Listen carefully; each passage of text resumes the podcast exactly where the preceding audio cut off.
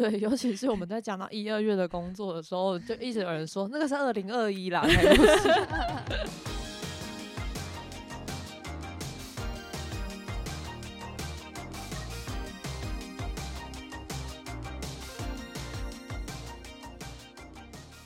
Hello，大家好，欢迎收听子敏例会 EP 五，我是梦轩。子敏呢，十一到十二月有点太忙了，导致我们的那个子敏例会 Podcast 停更了一阵子，大概一两个月。接下来开始，我们会努力定期在这边更新给大家的。那今天跟我一起录音的是韩颖跟燕荣，想请两位跟大家打声招呼吧。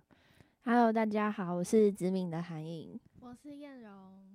那今天录音的今天呢，是一月六号星期五，新的一年二零二三已经开始。那有 follow 子敏的 FBIG 的朋友，应该会有看到我们最近 PO 了一个我们年末的回顾文章，洋洋洒洒列了超多我们今天做过的案子。我们今年做了快六十个案子，然后大型活动音乐季有九场，专场演唱会类有二十二场，单曲宣传有五张，然后 EP 跟专辑的宣传有二十张，还有很多其他性质的活动。所以当当时看到这个列表的时候，我们都觉得有点不可思议，有点傻眼。难怪二零二二年像过了三年一样，很漫长。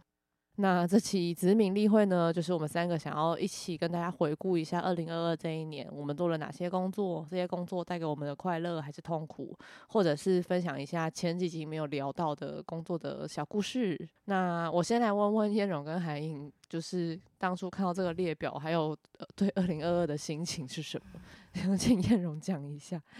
就那时候，梦璇就说：“哎，年底要到了，我们是不是要整理一下？就是今年的年末回顾要发文。”然后我们就在想有哪些工作的时候，就完全想不起来，就是 真真的已经忘记。想说：“哎，这这个也是今年，那个也是今年，我们今年怎么有做那么多事情？”对，尤其是我们在讲到一二月的工作的时候，就一直有人说那个是二零二一 是。就就是觉得今年真的。把就把它列出来的时候，发现今年做了很多事，然后觉得时间过得很快又又很久，就是那个很矛盾的感觉。真的，那海英觉得呢？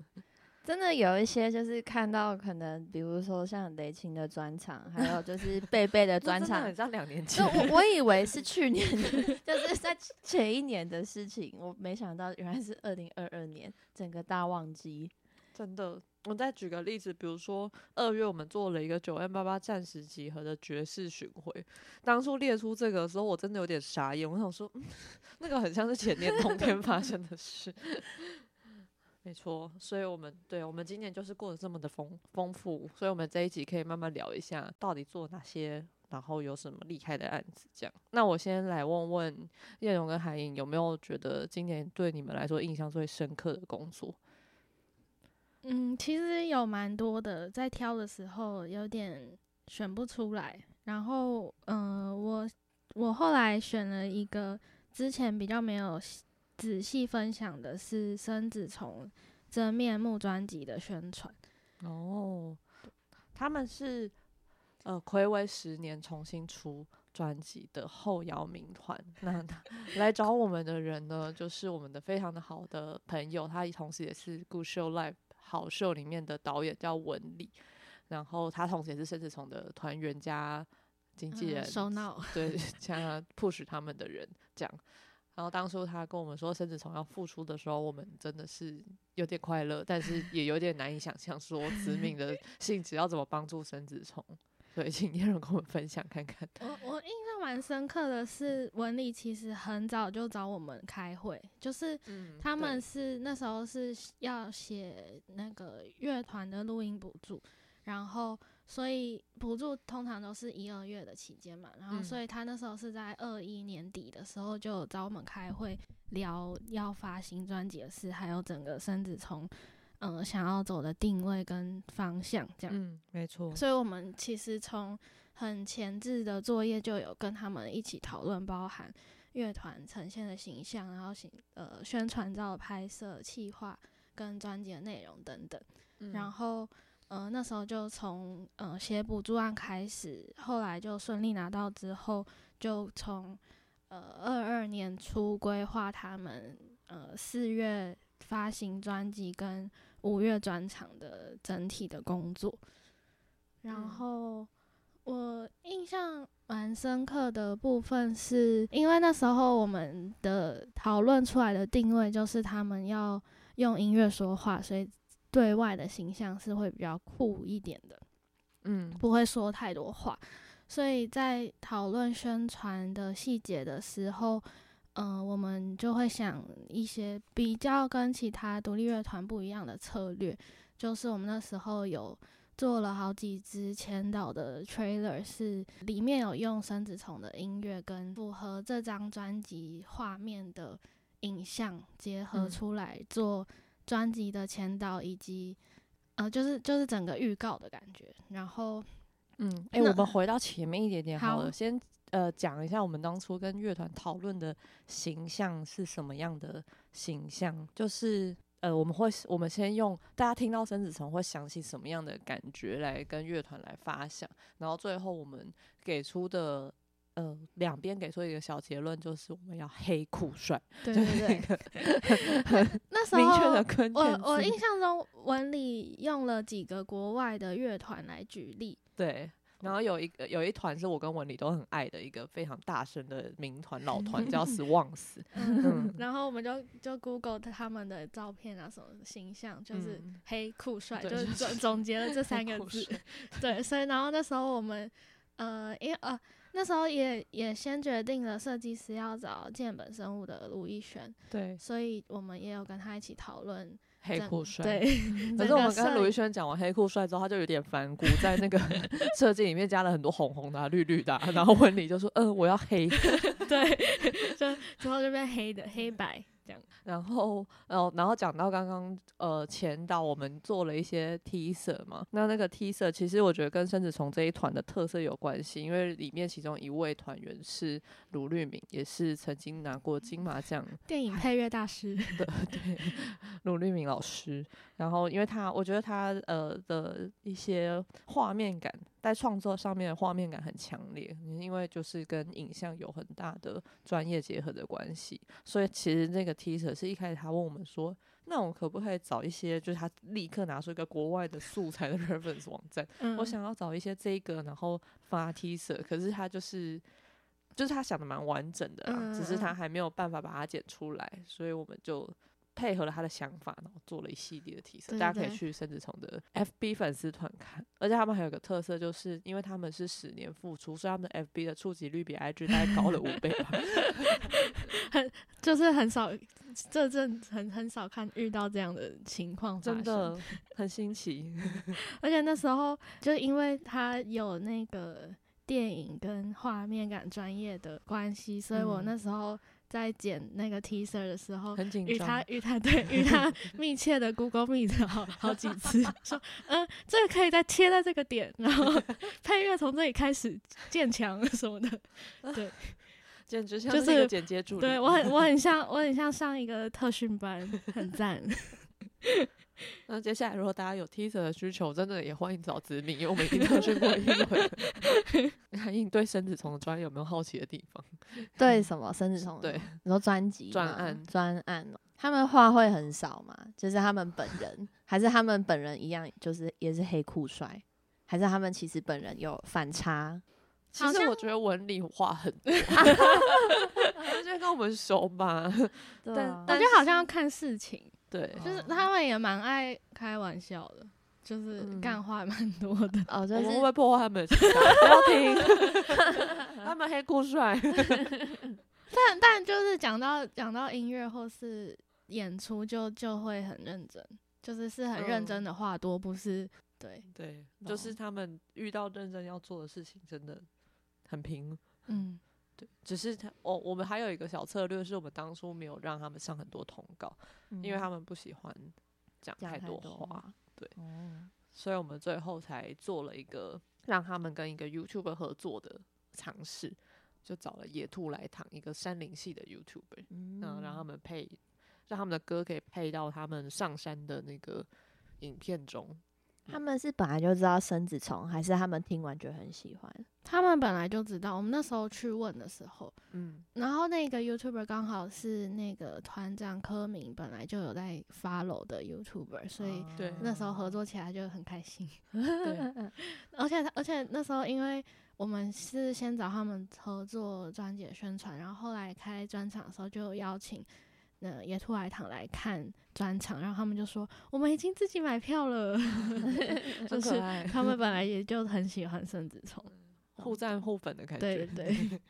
好啊，那来问韩颖，今年最印象深刻的工作是什么？我觉得好像是缓缓他们在二零二二八月发一张新 EP，叫做《蓝色的房间，橘色的人》。然后我觉得就是他们有办一个小巡回，还蛮印象深刻的。嗯就是他们是以蓝色的房间为主题，然后就有分别找了在台北、台中跟台南三个，就是以蓝色为主题的咖啡厅，然后去做巡回，跟他们的 EP 搭配。然后其实嗯我觉得蛮可爱的。然后呃，这三场其中有一场最印象深刻，其实是台北场，因为台北场那时候刚好就遇到台风，然后我们其实一直到前一两天都还在，大就是大家都还在讨论说，哦，那我们我们要不要延期？然后台风会不会就是没有人要来什么之类的？但反正综合评估之下，因为那天也没有停班停课，我们就还是照办了。然后风那有人吗？呃，超多人的，就是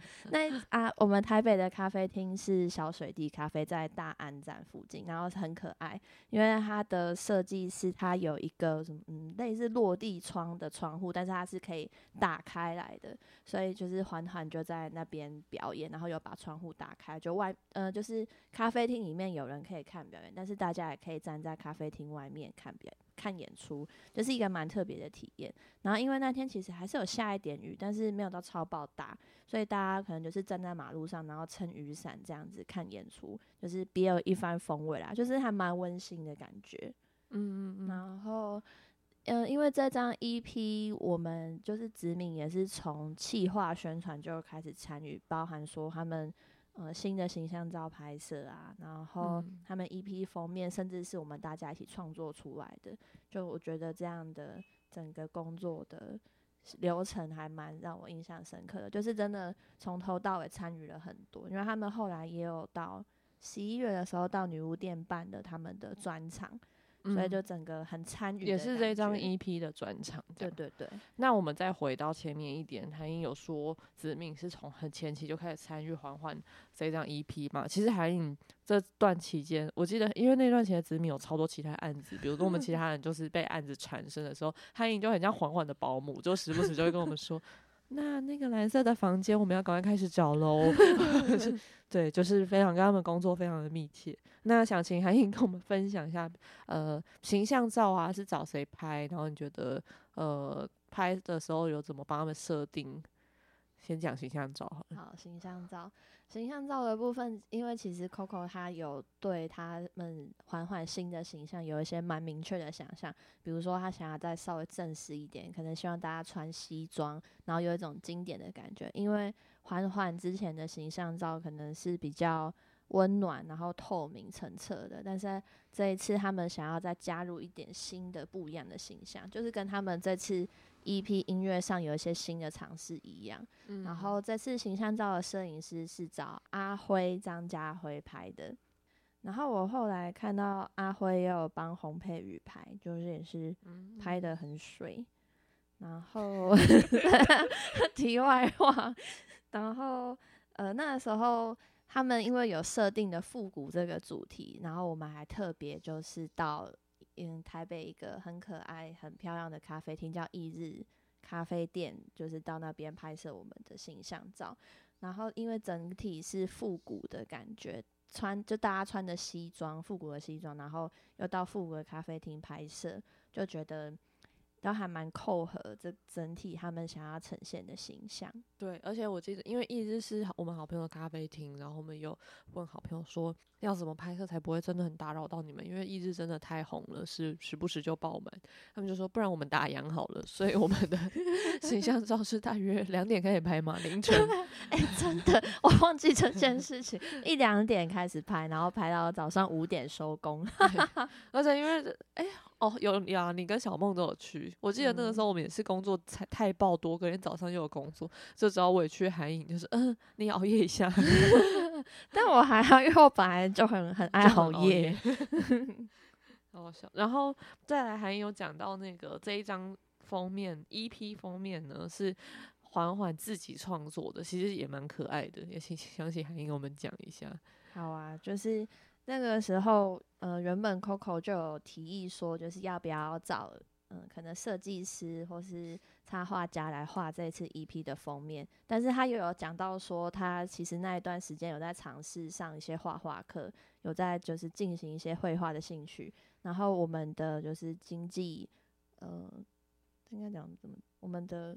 经济统筹。对，可以了。我们的这个 好，我们的同事也可以。然后我们的就是同事经济统筹小梦就说：“哦，那还是我们自己来试试看画一批封面。就是如果最后不能用也没关系，但是把这个一起画画的活动当成是一个怎么讲 team building 的感觉也蛮好的。然后于是我们就找了一天，大家来指命一起画画。然后这个其实大家的各自都有自己画了一张画。”但是最后最后的 EP 封面其实是大家一起画一张流体画，就是把那个亚克力颜料让它滴在那个画布上面，然后让它自由的流动这样子。然后之后呃画完之后，我们有在扫描，然后再请设计师去做一些后置的处理，最后就变成大家现在看到的封面这样。嗯，大家可以上各个串流平台啊，或者是到缓缓的那个粉丝团看看。观赏一下这个可爱的流动画，其实蛮美的。当初看到成品的时候，我也觉得哎，很酷，真的。那接下来啊，EP 整个发完之后，我们就开始筹备整个小巡回嘛。然后我记得一开始小巡回是，呃，因为子敏的习惯就是我们不太喜欢 booking 很既有的 live house 做，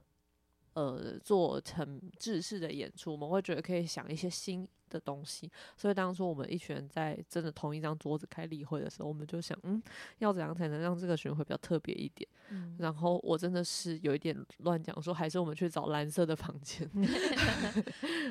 然后我们其他人就说好啊，好像很可爱。然后我们就开始找，就是台北，然后哪里还有一些蓝色的咖啡厅之类的可以去。但是这个小巡回其实也是对环环来说是一个挑战。因为他们比较没有去过这一种非演出场地的场地演出，然后我们这一次就还自备了很多器材，然后也辛苦我们的 P A 阿方，就是跟我们到各个很不一样的场地，要尝试进行这样子小巡回的演出。对，真的有点抱歉缓缓的团员们，因为跟大家呃介绍一下缓缓的团员们，因为他们都是理理理工科系，理 理工。呃，理工女孩、理工男孩、理工男孩们，所以他们会 觉得文组好怪。我们我们都是很想走实际路 线，对他们可能会觉得说，嗯，咖啡厅是有是有喇叭哦，是有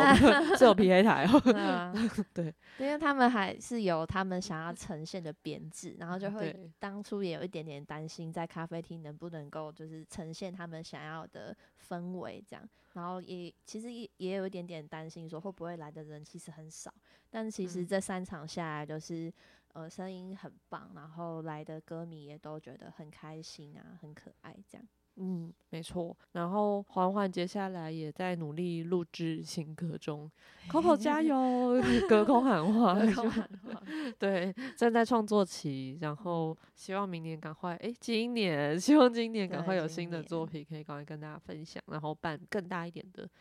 演唱会。嗯嗯嗯嗯，我觉得他们在那个十一月，二零二零年十一月在女巫店的专场。也可以讲一下，蛮可爱的，就是他们的女巫店专场名称叫蓝夜派对，然后其实是跟他们 EP 里面的一首歌蓝夜有点相关。但是这个蓝夜派对它特别的地方是，这个有点像是因为他们九月有去新马，就是旅游了一阵子，有去新加坡演出，然后这个有点像他们就是回国后一个分享这个旅程故事的专场，然后有点。微微的欢乐的，像同乐会的感觉，还特别邀请他们，就是在新马行的旅伴，当代电影大师阿茂当他们的嘉宾。然后我觉得 Coco 跟阿茂唱哎，他们唱什么年轻民谣，对不对？他们唱那一首就很蛮惊艳的，很好听。然后整个专场的氛围就是很快乐啊，因为小梦也有分享，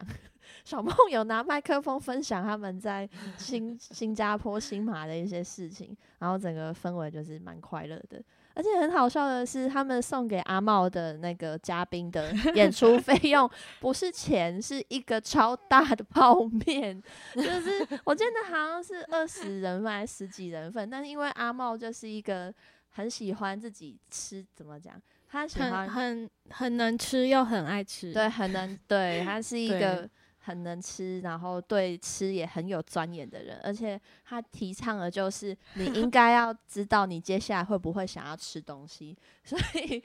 什么？就是在你要很了解自己。对吃的需求，对对对，就是你不能够他问你说你要不要吃什么东西，然后你原本说不要，但是你如果看到他在吃东西，你想要吃的话，他就会觉得这样不行，因为你应该要知道你接下来。哦，老师，对，超有个性。然后那个时候，因为我看那一碗泡面很大碗。然后演出完的时候，我就开玩笑问阿茂说：“还是我们等一下来一起吃那个泡面？”那阿茂就说：“不行，我自己可以吃完。”所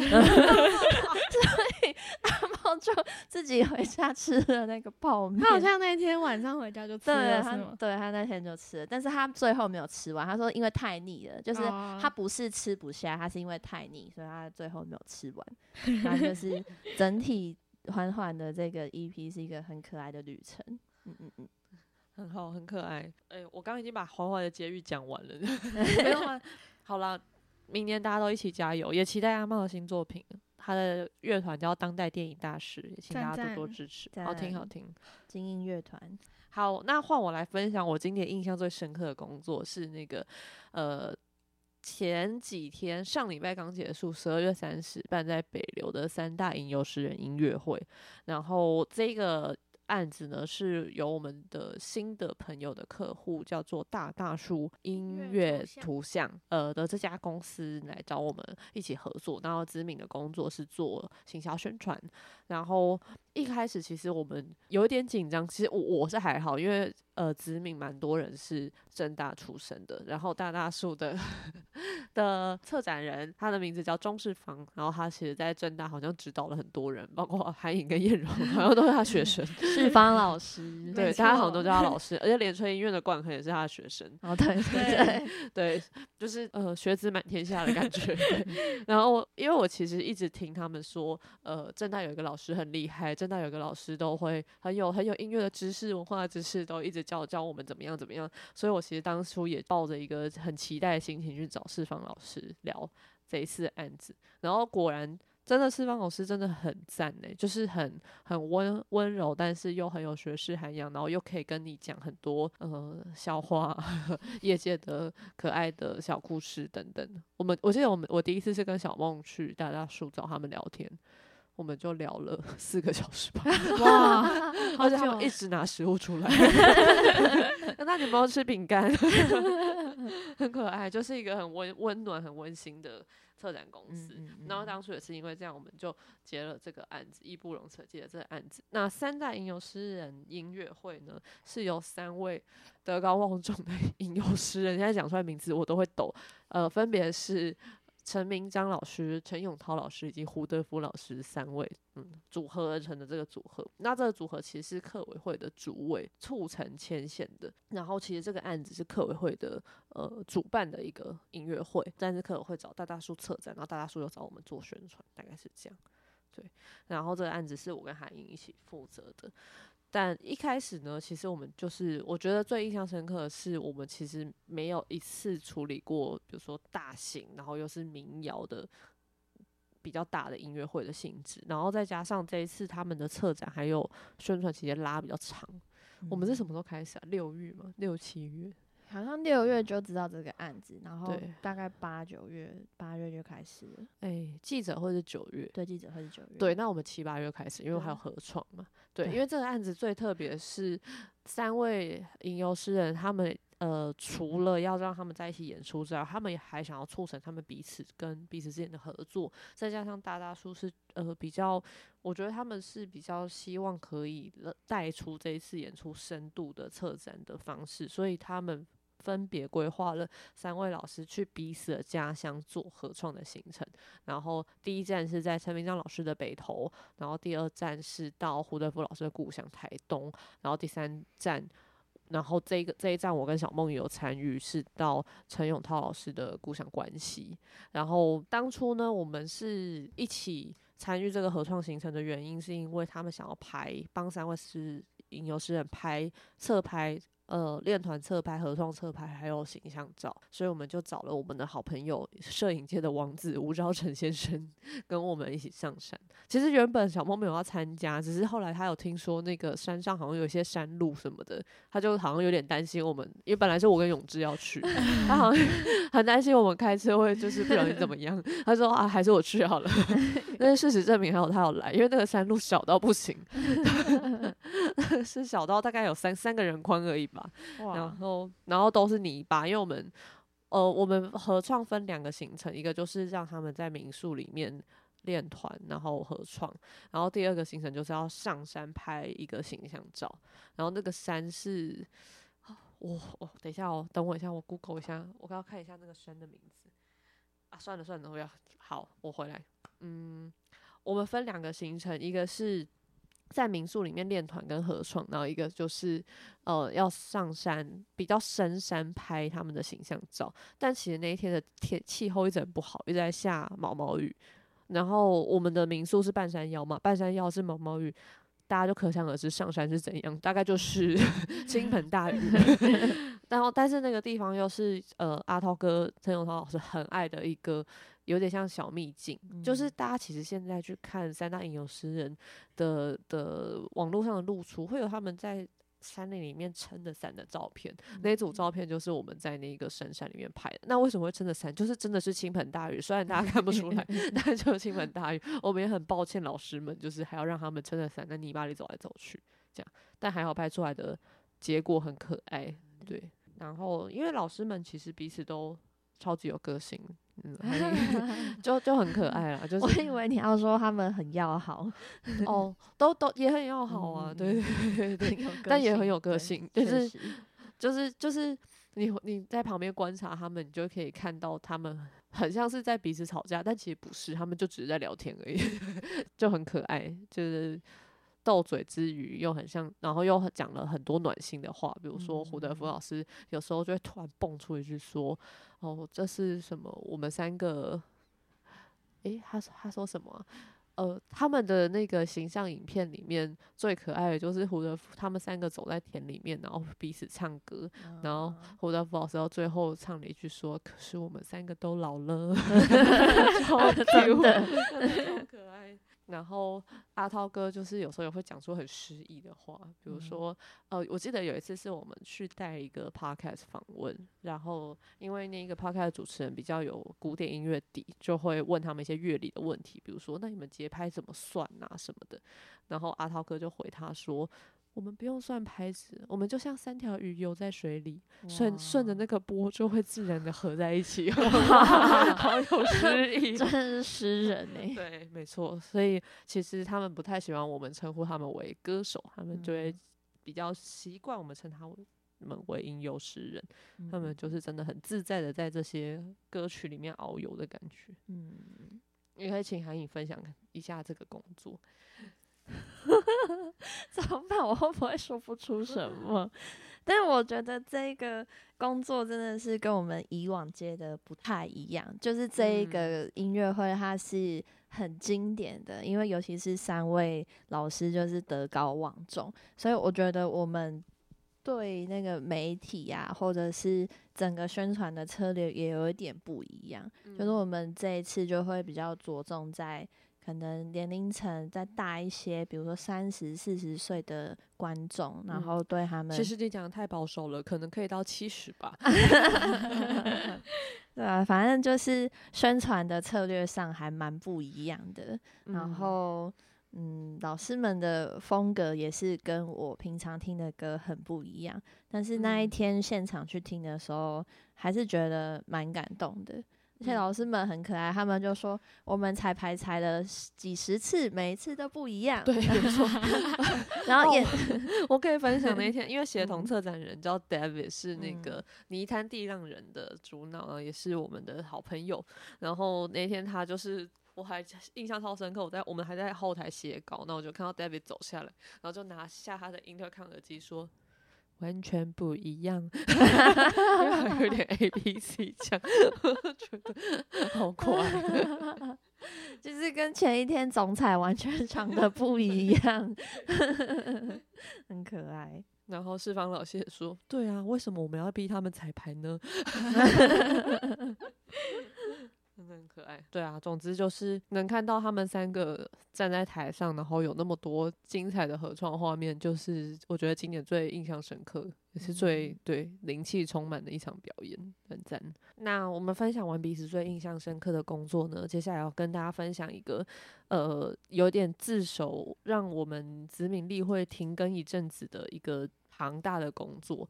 因为。我们子敏在今年九到十二月间呢，我们接了一个很庞大的案子，叫做精英创作奖的执行的工作。然后我们负责的帕呢是精英创作奖的亚洲音乐大赏里面的策展跟执行，还有精英奖当场的典礼的所有的入围者的接待的工作。然后这个工作因为我觉得责任感跟事关重大，然后也耗掉资本超多人力，所以想要特别跟大家分享一下，呃，在金鹰奖里面做了什么啊，然后什么幕后花絮之类的事情。首先想问问叶荣，你在金鹰奖的主要负责工作是什么？我算是比较后端，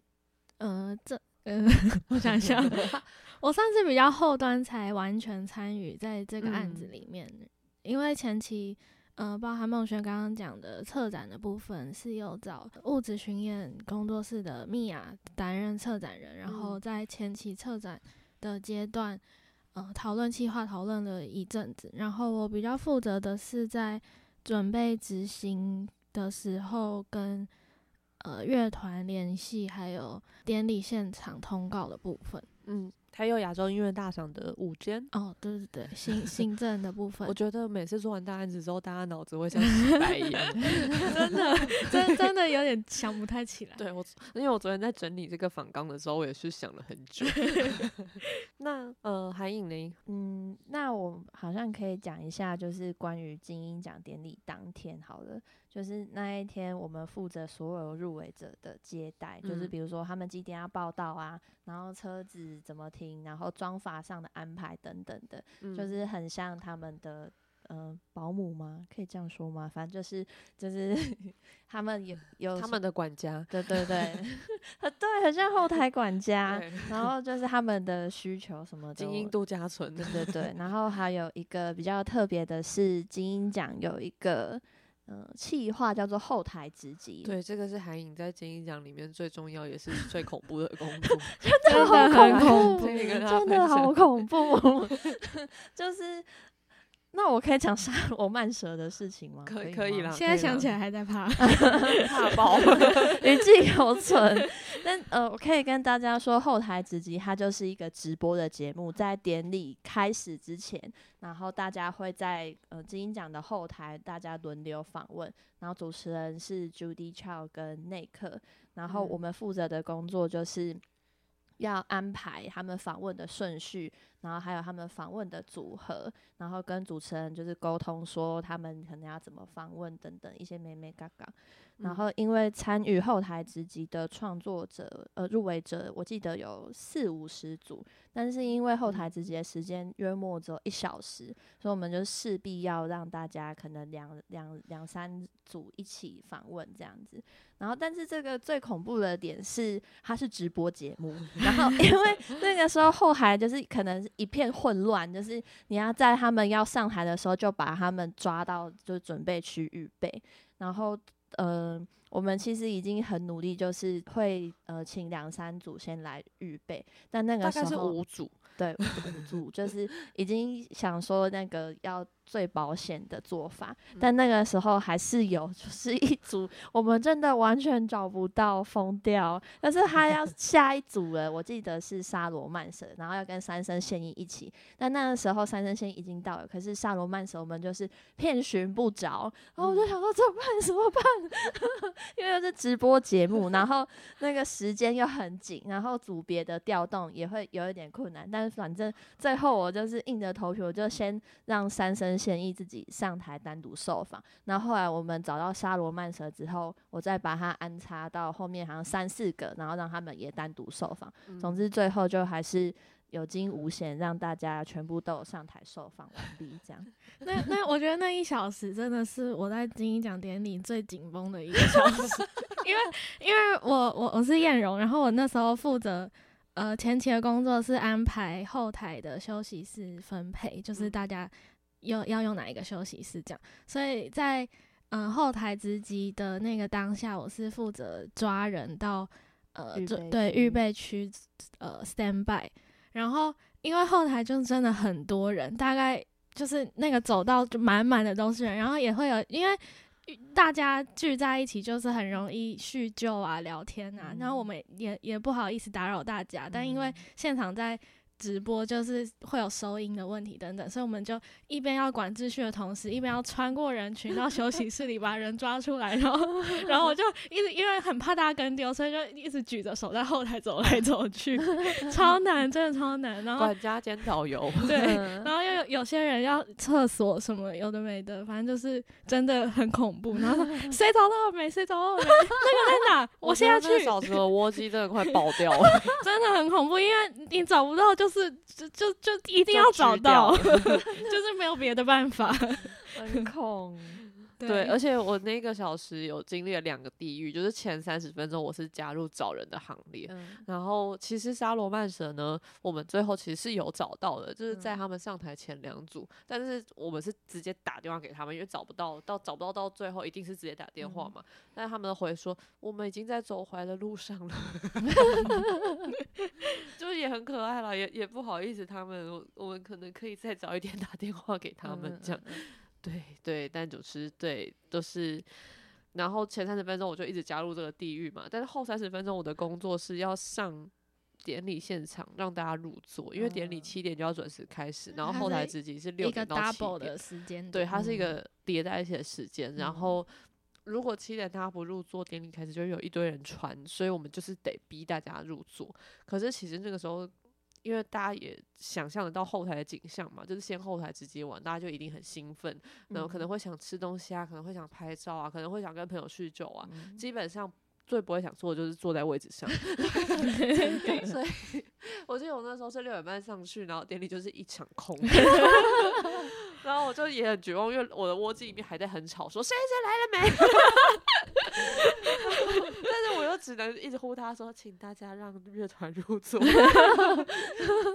然后楼上的客户也很傻眼，想说怎么会没人来做？请问典礼都要开始了，所以我们就在这个双重压力加下，努力逼大家入座。对。我记得我在上面，我还哄骗那个穆萨，就是我们的好朋友明马丁先生。我说：“你赶你赶快做，因为他也是他也是那个外国人入围者，然后他手上还拿了一些酒。他说：那我可以喝酒吗？我说：先进去再说。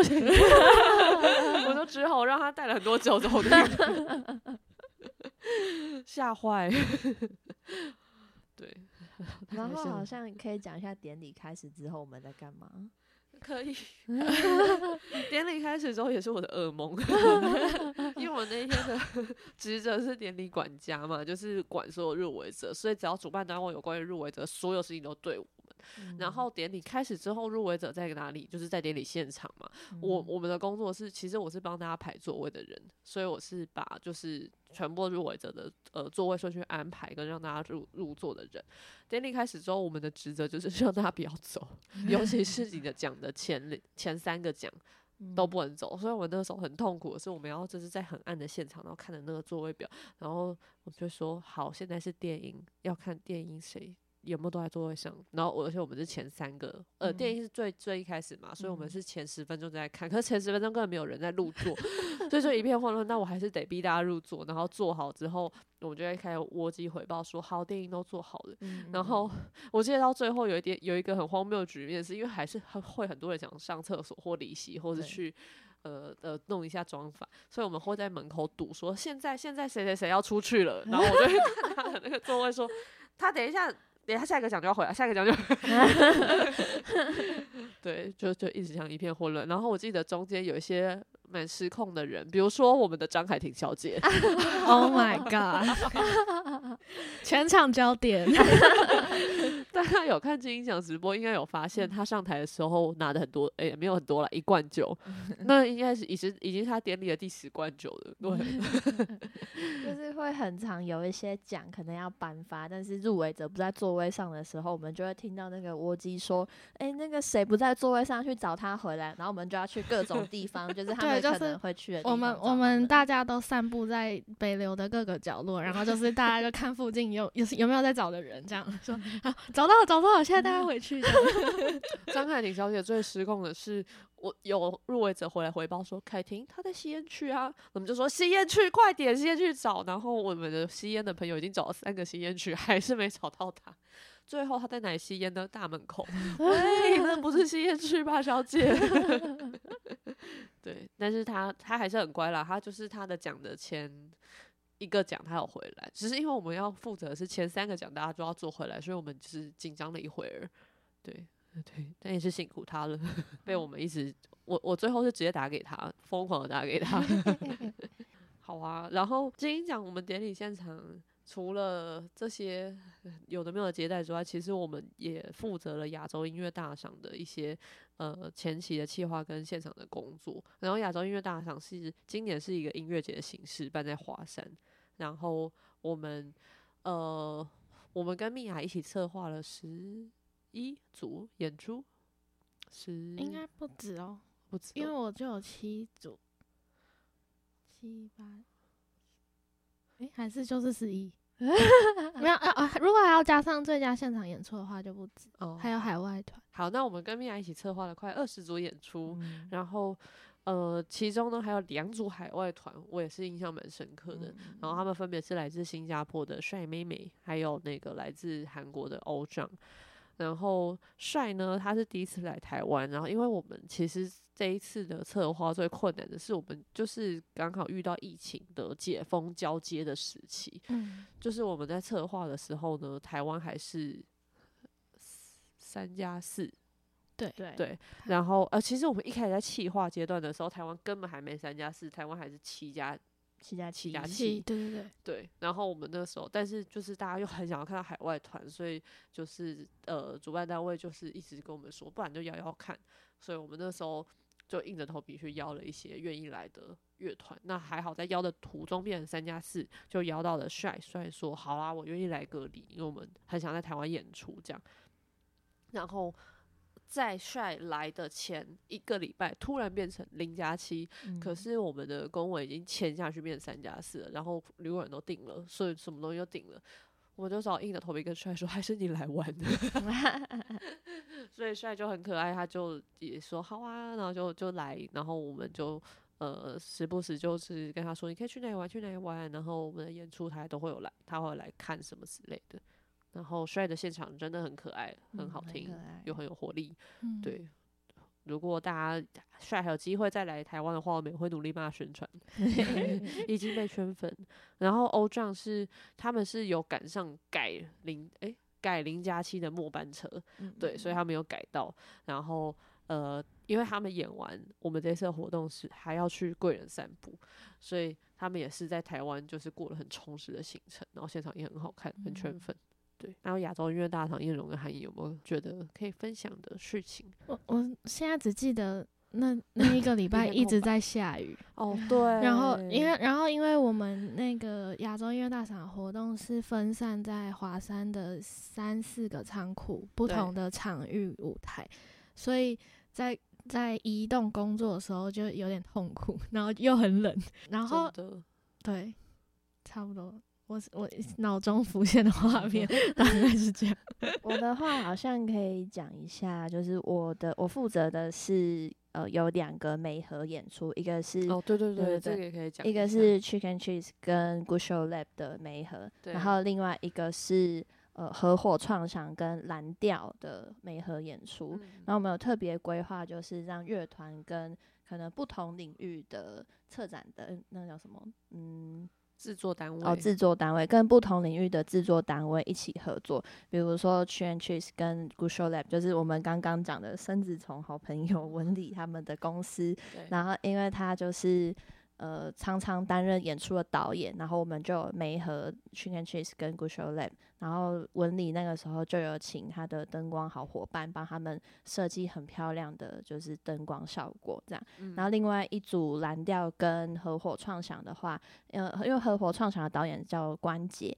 然后他就是有帮他们帮蓝调想了说，可能他想要是一个剧场感的演出，所以那个时候特别着重在舞台美术的部分，但那个也是蛮强的，就他们舞台进场好像约莫一两个小时之类的，就把他们原本的舞台。打造成另外一个完全不一样的风格，就他嗯们把那个景片搬进来，然后定定定定定，很迅速的就完工这样真的。超厉害，因为他们在进场的时候，我在隔壁做那个论坛，然后我论坛一结束走进去，想说，诶，什么换了一个舞台，但是那个超快，对啊，舞台背板整个布景长得不一样，蛮酷的。嗯嗯嗯，对。然后我也想分享那个 Chicken Chicks 的美和，嗯因为其实 Chicken Chicks 在这之前没有做过自己的专场，然后我们一开始的美和的构想也是，呃，米娅跟我们一起讨论说，我们是希望可以尽量让没有做过专场或者没有跟呃其他制作单位、制作团队合作的人来做合作。然后 Chicken Chicks 那个时候就是他们刚发了一张新的专辑，所以他们想要、呃呈现这些新歌，以就是比较不一样的形式给大家看这样。然后 Chicken Chick 这一场，我觉得最好看是呃好看的其中一个点，是因为他们找了一个很厉害的鼓手，叫 Tony Packer，是一个在台湾呃在台湾一阵子的黑人鼓手，然后他跟很多厉害的艺人啊或者乐团都合作过，然后他就是就打鼓起来有一个很天生的 groove 感跟爽感。对对，就看得很过瘾。然后他在那个打 Chicken Cheese 这一场的前一场也是六王的演唱会，然后我记得去完演唱会的全部人就在那边打卡说：“哇，这个鼓手好厉害！”结果因为我我们也在工作，没有办法看到六王演唱会，结果隔天一来就看到那个鼓手，我们就觉得哇，好棒哦，赚到，很开心。然后金鹰奖，我们其实亚洲音乐大赏。我们除了做演出之外，其实我们也做了五场的畅谈活动。就今年他们稍微改了一下论坛的名字，然后我们做了对三场线上畅谈，两场线下畅谈，然后我觉得都蛮可爱的。然后线下畅谈，我们是跟小树老师的《谁来报数》节目，还有跟阿都你讲真，然后是由布莱克学学主持的节目合作的 Live Podcast，然后。小树的节小树老师的节目呢，就是跟呃文丽还有 Chicken Chase 聊这一次的那个媒合的过程啊，然后就是因为小树老师真的是很有深度的主持人，所以他就是挖出了很多他们怎么合作啊，然后秘辛啊，甚至他还逼 Chicken Chase 承诺什么要把专辑完成，也也是蛮赞的。然后，呃，阿多尼讲真这一场呢，就是我们是邀请他们跟杨世宏一起担任精英预言家，所以他们就讲了很多，我觉得谁应该要得奖 之类的很可爱的话。对，但我觉得大家都都欢迎大家也一起到他们的 podcast 听听。我们讲了那么多二零二二年的工作，接下来我们也来跟大家聊聊二零二三子敏目前在干嘛，接下来会在哪里找到我们。可以请大家分享一下最近在做什么事情。燕荣，嗯、最近就是正在开始大港开唱，真的，二零二三年度，我们一样是做呃媒体宣传的工作。没错，今天已经卖了第一批票了。录音的当下，今天中午开卖了第一波票券。对，也已经卖完了，真是不好意思没有抢到的大家，但是明天还会再有一批，请大家一起加油。那海颖最近在忙什么？最近嘛，呃，最近在做 J 的他们的宣传，他们在二零二二的年底又发了一首单曲叫 PlayStation，然后他们在二零二三年的二月也会即将有 Legacy 的专场，然后我觉得应该会是很赞啊，因为他们也是第一次办自己的专场，没错，所以如果大家有兴趣的话，也可以去他们的粉丝专业或 IG 看详细的资讯。没错。Jade 这一次的专场也是准备的蛮久，其实我们蛮早之前就跟他们开始聊的，他们就是希望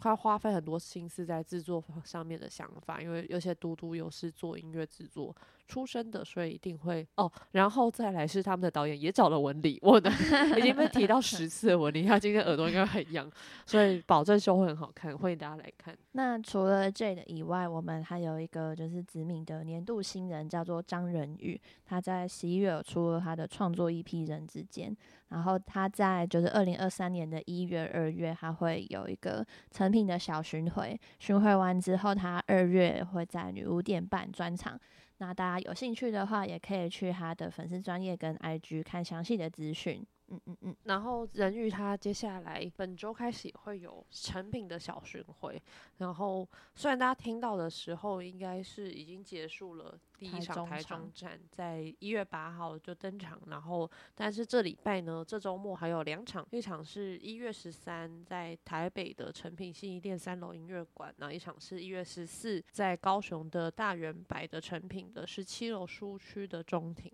那欢迎大家。来现场支持人鱼，然后台北场应该大部分子敏的工作人员都会在，然后 高雄场会是韩影在现场。所以，如果大家就是真的有在听这个 podcast，也来可以可以跟我们说。虽然每次大家跟我们说的时候，我都有点害怕，想说我到底讲了什么，让我们感受一下转换率。好，那这一集的 podcast 就先到这啦。那最后也欢迎大家追踪子敏的 FB 跟 IG，可以搜寻子敏 in utero 在子宫里的意识。然后也欢迎大家到 Apple Podcast 留言，给我们五星评价。好，谢谢大家，下期见，拜拜，拜拜，拜拜。